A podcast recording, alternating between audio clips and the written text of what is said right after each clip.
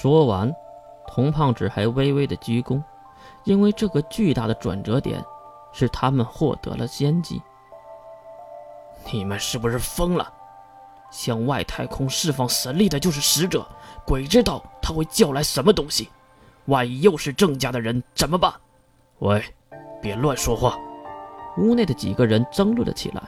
不过这个时候，童胖子却指了指头顶，让他说吧，反正那个耳朵已经死了，不是吗？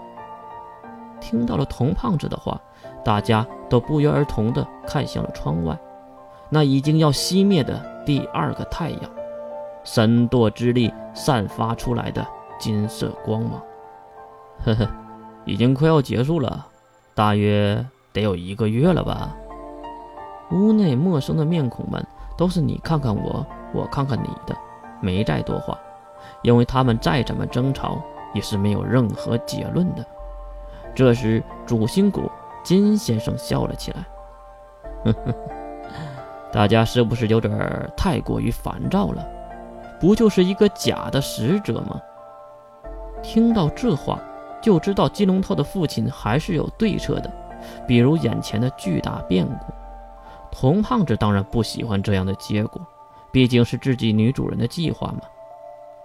金先生，您有话就直说呀。一位第一次发声的老者提问，可能心里有一些忐忑不安了。再看这面露轻松笑容的金先生，点了点头。哼，别着急呀，我这不就说了吗？其实我最了解我的女儿金叶叶了，他没有这个能力弄出一个假的使者，并且放在炫空岛那个地方，所以只有一个可能，那就是他和别人合作的。其实这点就算是金先生不说，大家都是知道的，所以也没有人当回事儿，等待着。下面更有用的话，所以呢，和叶叶合作的人才是真正的幕后黑手，能在如此漩涡中弄出一个假的来，并且还放置在敌人的大本营中。最重要的是，隐藏了两个真的。如此的能力，也只有一个组织能做到了。这话说的，大家都有了心中的答案，因为能被 S 零二看上眼的组织。这个星球上还只有一个蓝色教会。刘阳泰说出了这个地球最强组织，或者是国防组织。估计又是那个母狐狸奎恩干的事儿了。此时，金先生的面容已经从轻松变为了严肃。每个人都有忌讳的东西，这个奎恩。好像就是他所忌讳的，金先生。刘永泰提醒了一句，示意他该说话了，而不是保持沉默，因为屋内的人都在看着他。军师一般的金先生被提醒后，重新拾起了笑容。他站了起来，并看向屋内的其余人：“逆行者们，人类最后的挣扎。”就在于此了。既然魔法阵营做出了选择，那我们也要及时的做出对策。毕竟，我们要忘却那多年的世仇，而统一对外。虽然这段话说的冠冕堂皇，但是大家都跟着站了起来。当然，不包括暴力萝莉花田月。不管怎么样，先对假的使者实行英雄计划。啊！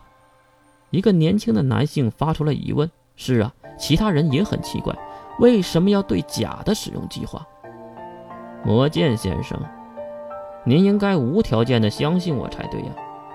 可是金先生，魔剑一旁的刘阳泰竟然制止了这个叫魔剑的年轻男人。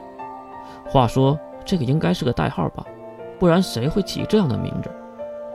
抱歉。低头陪着不是，魔剑退后了一步。